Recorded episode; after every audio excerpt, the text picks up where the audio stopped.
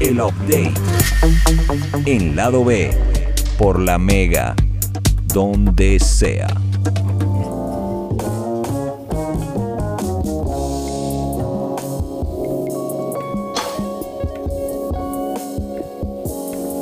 Ahora sí, ahora sí, 10 con 5 minutos de la mañana. Este es tu programa, tu lugar, tu refugio. El programa que te hace alinear todos los chakras. El momento de la semana en el que descubres qué hay detrás del universo cinematográfico de los héroes de Marvel y DC Comics. Pero también, no se dice pero también, se dice pero.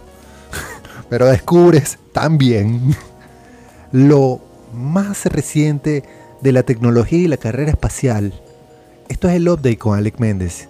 Bienvenido, Alec, a tu espacio, tu refugio, aquí en la B.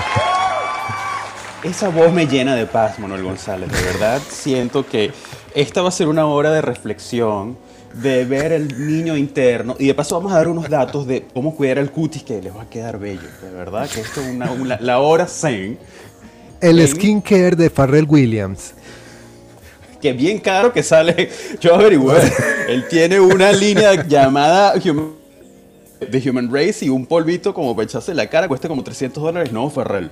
No, yo no te voy a pagar eso. Yo voy a seguir con mi, cre- mi- con mi cremita Ah, de la sí. famosa Ah, bueno. tienda esta de, de cadenas de farmacia. Yo no tengo pues eso. Vamos, a- vamos, vamos a estar claros.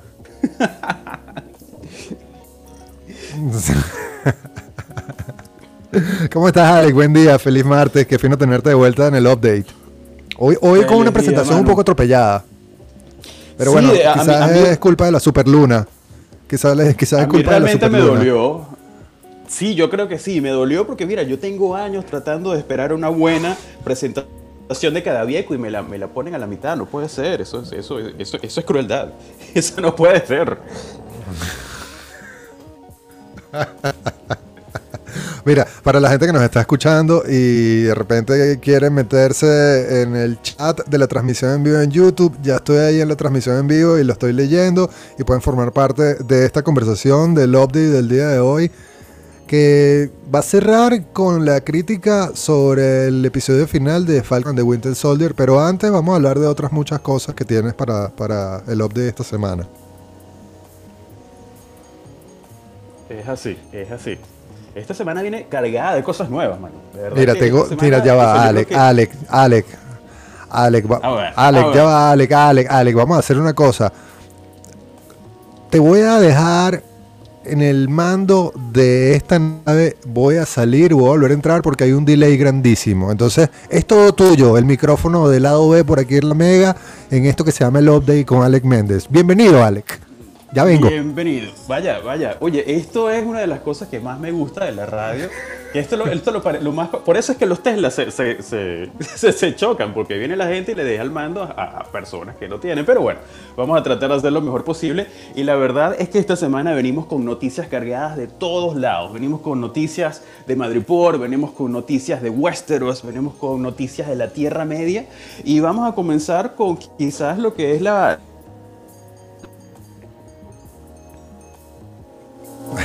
Ok, llegué yo, llegué yo y se fue Alec. Llegué yo y se fue Alec. Algo sucedió allí. Entonces esto es como un ping-pong. Tenemos hoy unos detalles técnicos que resolver bastante, bastante, bueno, em- enmarañados, enmarañados. El día de hoy, en el update, eh, vamos a hablar del final de una serie que le perdí todo el interés a mitad de serie de Falcon and the Winter Soldier. Sin embargo, Alec la llegó a ver hasta el estoy. final. Entonces nos va a contar. en- Aquí volviste, volvi- eh, entré yo y te saliste tú. Oye, esto es un buen time, hermano. Esto es un buen time. Pero mira, hermano, si quieres, mira, una de las cosas que me gustaría comenzar el día de hoy, sí, esto es, esto es lo más parecido a los gemelos fantásticos. Esto es increíble. Ya estamos aquí, ya no tengo delay, ya te escucho bien, ya, ya todo está Qué- bajo, bajo el orden ahí de- del internet. Qué bueno, Manu. Mira, fíjate que vamos a comenzar primero con esto. Hoy tenemos noticias de HBO, de Marvel y de Amazon. Vamos a comenzar con las noticias de HBO. Y es que una de las noticias más relevantes de esta semana fue que el, ah, el estreno de la Liga de la Justicia de Zack Snyder aparentemente no cumplió con, los, eh, con las expectativas de la directiva de HBO Max para subir la cantidad de suscriptores. Y es que, bueno, básicamente eh, ellos tenían una apuesta bastante grande con respecto a esta producción que si bien tuvo un éxito de visualizaciones bastante grande, eh, al parecer no motivó lo suficiente al público para pagar la nueva suscripción para este servicio de HBO Max. Eh, básicamente, ahorita las, plataformas de, de este, de esta cadena tienen 44.2 millones de suscriptores y ellos esperaban subir eh, más o menos para finales del 2025 y esperan subir a unos 150 millones de suscriptores. Ellos, es decir, ellos esperaban que subiera un poco ese porcentaje de 44.2 millones de suscriptores, pero la verdad es que la película de, de la Liga de la Justicia de Zack Snyder solo pudo captar unos 2.7 millones de nuevos suscriptores, lo cual, mano, yo no sé, yo la empecé a ver, no la he terminado de ver porque de verdad no he tenido tiempo, pero me parece que fue una película bastante buena. No sé por qué la gente no se suscribió más. Eh, Eso, eso es lo que apostaba HBO Max, ¿no? Como que, bueno, con esto vamos a ganarle a Netflix y a Disney Plus. Sí, exactamente, porque la competencia ahorita de los servicios de streaming está muy grande. También está el servicio de, de la NBC, que no sé si lo estrenaron, creo que sí, que se llama Peacock. Eh, también está Hulu, también hay varios. Entonces, bueno, esto obviamente es una apuesta bastante, bastante grande. Y otra noticia, Manu, que yo no sé si tú eres seguidor de Game of Thrones. Vamos a ver qué tanto sabes. Le perdí la pista, le perdí la pista, le perdí la pista en el segundo capítulo. Oye, lo, lo bueno, lo bueno de ti es que tú pierdes la, la esperanza, pero al segundo. Eso Sí, yo soy, yo soy, o sea, yo no, yo no, no le doy oportunidades al asunto. Paso la página rápido. Un verdugo, vale. Sí, que no, yo no voy a seguir invirtiendo tiempo en esto. Demasiado épico para mí. Que no, vamos a dejarlo así. Pero bueno, Manu, la verdad es que lo que se viene de HBO, que es su, su carta principal, es la precuela de Game of Thrones que va a llevar por título House of Dragon, la Casa del Dragón, que básicamente es una historia que se va a desarrollar, creo que son tres o cuatro siglos, no estoy completamente seguro de esto, antes de la serie original. Y básicamente va a estar enfocada en la casa de los Targaryen, que es la casa donde estaba Daenerys Targaryen, que son eh, esta casta de rubios platinados, perfectamente peinados a los elfos, que tienen dragones de De mascotas. donde viene Shirley Barnaghi. Y esto, de hecho, ella es la líder de la tribu. Es, es bastante Ok, interesante ok, ok, ok. Todos lo tenemos bien claro. de hecho, obvio, Shirley llega muy rápido a todos lados porque va en un dragón. Así que mis Exacto, saludos a exacto. Shirley. Lo que, pasa es la- lo que pasa es que la gente no lo sabe, pues, pero bueno. No, no lo sé. El tráfico está muy complicado. Cada quien resuelve a su manera. Eso sí es verdad. ¿Ya tiene fecha de verdad- estreno? ¿Ya, ya tiene fecha de estreno House of Dragons? Bueno, aparentemente va a estar para el año que viene, no se sabe porque siguen habiendo retrasos. Sin embargo, eh, como todas las series, eh, tu- tuvieron sus ciertos delays, pero aparentemente ya para el año que viene vamos a estar viendo los primeros capítulos. Yo particularmente le tengo mucha emoción, en parte porque estoy seguro que mucha gente que nos está escuchando comparte la misma eh, eh, opinión conmigo, que bueno, nosotros comenzamos viendo la serie que de alguna manera atrapó increíblemente durante todas las temporadas hasta que vino la, la- la temporada final y nos decepcionó de una manera enorme. Entonces, Sí. de alguna manera siento que HBO tiene esa responsabilidad con la fanaticada que ya, ya Game of Thrones obviamente está convertida en una franquicia y de hecho tengo entendido que se están eh, produciendo dos series más. Eh, no, creo que primero sale House of Dragon, luego creo que viene una serie que está enfocada en King's Landing, que es el, el lugar donde, el- digamos, donde vive el, el- rey. Entonces, bueno, eh, esto va a estar importante. Lo que único que se supo es que ya están en el proceso de lectura de los guiones. Hay una foto Ok. en, en claro, Twitter y una foto increíble. Yo vi la Es foto y era como un cuartel general de, de las guerras de las galaxias. Yo quiero estar ahí, o sea, y de paso Era como increíble, se ve o en la una o cosa, sea, cada- parece, el, cada- parece el Enterprise. Sí, Sí, yo vi la foto y no soy fan del asunto, pero es una foto que se ha hecho viral en la lectura del guion de lo que va a ser esta serie House of Dragons, esta precuela de Game of Thrones. Y lo que más me llamó la atención fue el techo de la sala en donde están y cada uno de los escritorios con distanciamiento social. Cada acción de trabajo es como, no sé, toda la maquinaria que tiene, que tiene Tesla. Y unos iPads Pro que son la- la- el sueño dorado de todos los ilustradores del mundo. Eso, Sí, eso es lo que sí. yo. Eso es Lo más, cómico es, lo, más cómico es el, el- el- el guionista que, que está vestido de caballero de la realeza. Hay que traer el personaje. Eh, Yo, yo estoy vestido de motorizado ahorita. yo acabo de hacer una entrega de dos cachitos y una cachapa. ¿Será, ¿Será que, o sea, es, es- es exclusiva esta serie para quienes siguen Game of Thrones o la puede ver una persona como yo que no sigue Game of Thrones? Bueno, aparentemente esto sigue lo que es la, la misma línea de crear precuelas o secuelas que tengan una misma línea pero no requieran haber visto la serie anterior. Y creo que en parte por eso esta serie se desarrolla muchos siglos antes de los eventos de Game of Thrones. Es decir, Está es una bueno. historia completamente distinta. Sigue la línea de lo que se está haciendo con Star Wars The High Republic, la, la Alta República, que es una serie que tiene muchos, muchos años antes de inclusive de las precuelas y creo que aparece Yoda nada más, que es como el personaje más famoso. Entonces, aquí van a aparecer los Targaryen. Eh, lo emocionante de esto es que, según lo que relataba la serie principal, durante esta época, eh, era una época como que, de hecho, guarda relación con The High Republic en el sentido que es una época donde todo era más eh, desarrollado, era como el pico de la civilización, los dragones eran como el triple de grandes. Eh, entonces creo que les va a dar una oportunidad grande a HBO para realmente demostrar a nivel visual y de efectos eh, y a nivel de trama también cómo pueden eh, desarrollar y cómo pueden retratar esta, esta época que se ve que va a captar bastantes seguidores. Mira, se vendieron los zapatos de Kanye. Se vendieron los zapatos de Kanye y no fue el Prieto. Y no lo duele. compró el Prieto. No, lo compró el Prieto. A Un pesar de nuestro fallido, nuestro fallido GoFundMe no funcionó. A, pe- a pesar del GoFundMe para que los, los GC1 fuesen de Prieto, no logramos alcanzar la cifra. No los logramos, no los logramos, pero bueno, yo con buenas millón ochocientos mil no dólares. Un millón ochocientos mil dólares. Zapatos que tienen historia. Sí, claro, claro. Y para los que no sepan, la historia de estos zapatos fueron unos prototipos que usó Kanye en, el- el- los- en el- una presentación del Grammy que, si mal no recuerdo, fue en el 2008. Y realmente Sí, hay sí, un solo modelo. eh, los usó nada más para eso. Son, son distintos porque no son de la producción normal, que era de otros dos colores, pero creo eh, Manu, que esto va a sentar un precedente porque ya estamos viendo que las, las subastas no solo son de cuadros, de objetos de arte, sino también de objetos de la cultura de pop, de la- del streetwear y de muchas cosas que, realmente me, me emociona porque estamos viendo cómo finalmente la cultura pop está tomando por completo lo que era el, el- mundo de las subastas.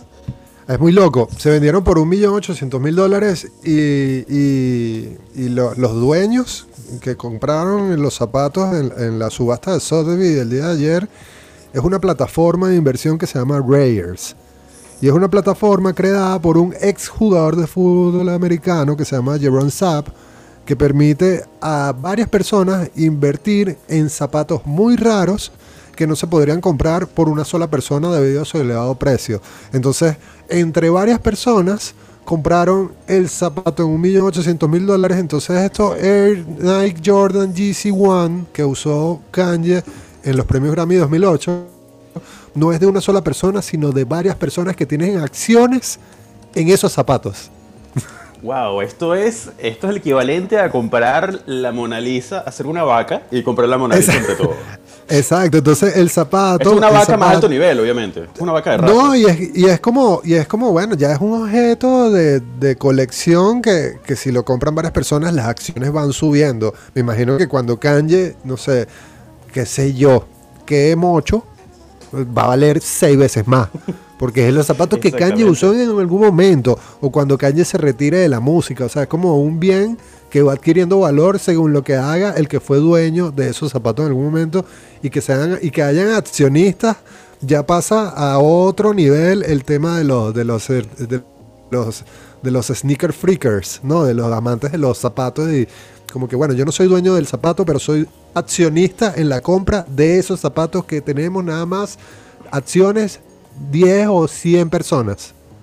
Exactamente, y de hecho, Manu, eh, lo interesante de esto es que ya se está viendo a nivel de zapatos, pero esto es una práctica común en el mundo del arte. Se ha visto que, por ejemplo, eh, obras de, Takashi Murakami, que es un artista que ha colaborado frecuentemente con Kanye West y con otros artistas también, ha vendido eh, esculturas y también han habido múltiples compradores. También eh, también, que es un coleccionista, es un- bueno, que yo soy coleccionista, pero es un gran eh, artista plástico, también vende sus obras de esa manera. Así que estamos viendo que los zapatos están muy bien posicionados, pero mano, una gente que no usa zapatos y que ahorita está en la palestra es el, los hobbits del Señor de los Anillos, porque viene la serie no, bueno, claro. No, bueno, no, no, no, bueno, los, los pies más grandes del mundo, lo- los pies más grandes del mundo, los de Frodo. Yo, tú- no sé si tú has visto las pantuflas de Hobbit que venden en Amazon. Es una belleza. Son pies completamente peludos. Es una cosa hermosa que re- le recomiendo a todos los hombres que se los regalen a sus novias porque va, va- va a elevar su, su- su- su nivel de, de sensualidad. Una cosa hermosa, hermosa. Se, se dice que la evolución del Hobbit terminó siendo el Yeti. Exactamente. El Hobbit Sí. es un yeti afeitado. Mira, ¿qué- qué- a, qué viene lo del Hobbit? Estaba pensando en el Hobbit cuando hablaba de House of Dragon y la precuela. Como que si alguien ve el Hobbit, que es una precuela del Señor de los Anillos, no necesariamente tiene que haber visto el Señor de los Anillos. Exactamente. Y esto, Manu, viene de la mano de Amazon, que obviamente Amazon quiere de alguna manera adueñarse del mundo lo más rápido posible. De hecho, Amazon, completamente no relacionado a lo que estamos hablando, anunció que ellos van a sacar un salón de belleza. ¿Qué necesidad tiene Jeff Bezos de hacerle peluquería a las mujeres? Ninguna. ¿Qué- Ninguna. No, sacó- ¿qué- qué? pero ya va, Eh, cuéntame más. ellos van, eh, ellos están haciendo ahorita, están abriendo, bueno, ellos tienen eh, la intención de incursionar en el mundo de- del retail, de los, de los negocios, al de. Ya habían hecho los, estos supermercados que seguro viste, que son de Amazon, que no tienen cajeros, sino sencillamente tú agarras las cosas y al salir te detecta la aplicación que es lo que está llevando y te lo cargan directamente a tu carrito de Amazon de compras. Que esto está bien, pero esta noticia que salió esta semana, que es un poco loca, de que ahora Amazon va a hacer unos salones de belleza, una, una cadena de salones de belleza, donde van a utilizar los productos que venden y probablemente productos propios, es algo bastante, bastante loco. Y estamos viendo obviamente que a Amazon no, no le importa nada. Ma- Amazon puede incursionar en lo que le dé la gana y obviamente lo va a hacer muy bien. Y una de las cosas que me gustó más de esta eh, esta iniciativa del salón de belleza de Amazon es que ellos van a utilizar realidad aumentada para que las mujeres o las personas que vayan a, eh, a ese lugar puedan ver los diversos estilos de cabello que pudieran tener si se pintan el cabello o se lo cortan. Es decir, tú vas para allá y dices cómo me vería con el cabello azul y hay una pantalla donde te muestra cómo vas a quedar, si te van a poner extensiones, van a poner cualquier cosa. Entonces estamos viendo cómo están incorporando la tecnología a los, eh, a los pequeños negocios que hasta ahora no lo necesitan, pero estamos viendo cómo se están creando nuevas necesidades y esto me parece increíble.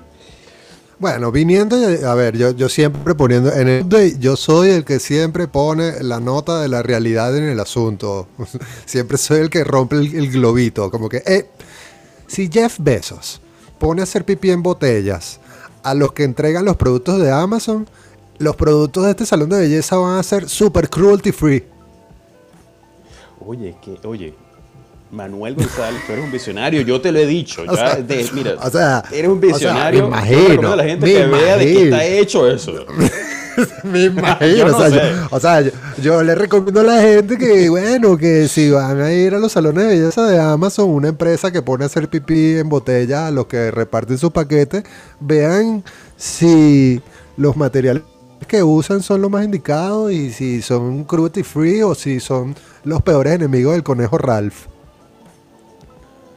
Exactamente, pobre conejo Ralph, bueno, pobre, sí, Pobre pobre, co- conejo ha pasado todo, pero, pero es, Epa, es- y es eso, epa, y eso no va, la- eso no va solo, eso no va solo con Jeff Bezos, va con muchísimas más personas. O sea, es, es algo, fue un hype hace dos semanas ese asunto, pero Sí. no lo olvidemos, no lo olvidemos. No, no, para nada, para nada. Pero esto está, bast- está bastante loco y lo cierto es que, bueno, Amazon está tratando de incur- incursionar en todos lados. Obviamente Amazon Prime es una de las, de las plataformas principales de Amazon. Y hasta ahora Amazon había tenido uno que otro em, éxito en cuanto a producciones originales, pero definitivamente esta producción de la serie El Señor de los Anillos viene muy fuerte. ¿Por qué? Porque Amazon tiene bastantes años, bueno, tenía muchos años tratando de negociar estos derechos, pagó una cantidad impresionante de dinero que para ellos no es absolutamente nada. Y lo cierto es que se supo que esta semana la, producción de esta serie pudiera ser la más eh, grande que se ha hecho para un servicio de streaming o televisión, que inclusive se dice que ha superado tres veces lo que invirtió HBO Max para toda la producción de Game of Thrones. Y se dice que cada capítulo de, este, de esta primera temporada, que no tengo claro, no sé si se ha sabido la cantidad de capítulos que comprende, cada capítulo está costando para Amazon 465 millones de dólares. Esto es algo que, que es mucho, supera por mucho el presupuesto de inclusive de películas grandes de Hollywood y ellos están invirtiendo en esto. Eh, esta película se está grabando en Nueva Zelanda, obviamente, que es el, el, sitio donde, donde originalmente se estuvo filmando esta, eh, la, primera trilogía. Y se dice que obviamente el gobierno de Nueva Zelanda está muy feliz porque obviamente está recibiendo esta inversión que los va a ayudar a la economía del país, obviamente en, estos, en esta época del COVID-19, pero bueno, basta. Bueno, Nueva Zelanda, Nueva Zelanda, Nueva Zelanda que esta semana fue declarado territorio libre de COVID y que también fue noticia esta semana por un concierto con más de 50 mil personas y que también fue noticia porque van a prohibir el cigarrillo en todo el país. Ellos están en otro nivel, ellos están en el 2035. algo así. No, no, lo comprendemos, pero bueno. Sí, sí, sí. Para mí Nueva Zelanda está lleno de gente vestida como el Hobbit y me parece excelente. Eh, me voy a mudar para En Nueva Zelanda, en Nueva Zelanda. Alex, vamos a, vamos a hacer un corte para hacer algo de publicidad y a la vuelta seguimos conversando, pero quisiera hacer este corte justamente con una canción del disco que Kanye West, eh, que llevó a Kanye West en el 2008 a los Grammy con los zapatos que se vendieron, se vendieron, no, se subastaron por 1.800.000 dólares, el disco Graduation, un disco que se llevó cuatro premios Grammy. y de ese disco, de ese disco elegí una canción que para mí fue el inicio de Kanye eh, de las ideas de Kanye con artistas que estaban fuera del hip hop. O sea, que después lo llevó a, hacer una canción con Paul McCartney. Es la canción que hizo con Chris Martin de Coldplay, Homecoming. Buenísima. Excelente. Uf, uf, uf, súbele. Esto es la mega. Donde sea. O sea, él puede intentar matar al hermano, como él puede salir corriendo, transformarse en el papá. Es algo que, que a mí me gusta porque si, si, si lo hacen correctamente, que estoy seguro que lo va a hacer Marvel, va a ser una serie que va a ser totalmente inesperada. Los efectos visuales se ven que son muy buenos y definitivamente creo que va a abrir el camino para otras producciones que vienen ya más adelante, que obviamente viene Shang-Chi, que viene creo que en, en, agosto o en julio agosto, no estoy seguro. Eh, luego viene The Eternals, que no hemos sabido nada todavía, una, una no hemos tenido tráiler. Eh, luego van a venir más series, va a venir la serie Hawkeye, va a venir la serie What If, que es la serie animada con, con, con, con versiones alternas del MCU.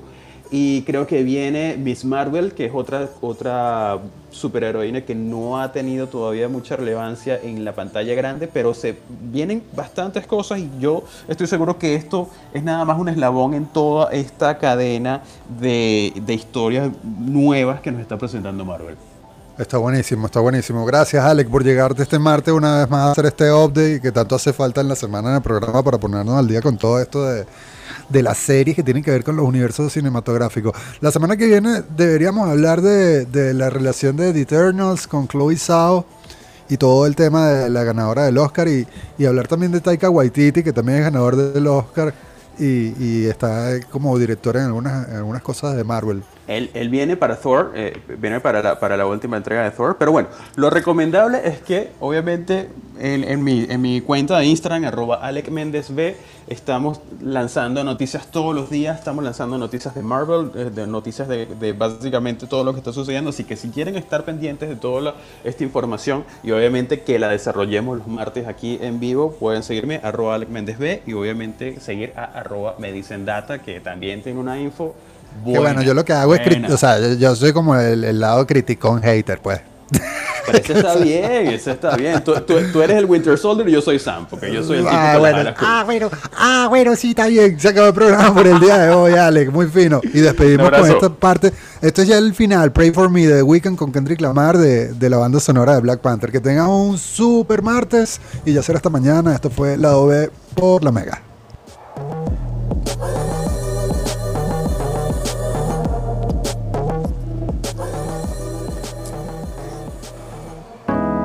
Gracias por lo bueno y disculpen lo malo. A partir de ahora las...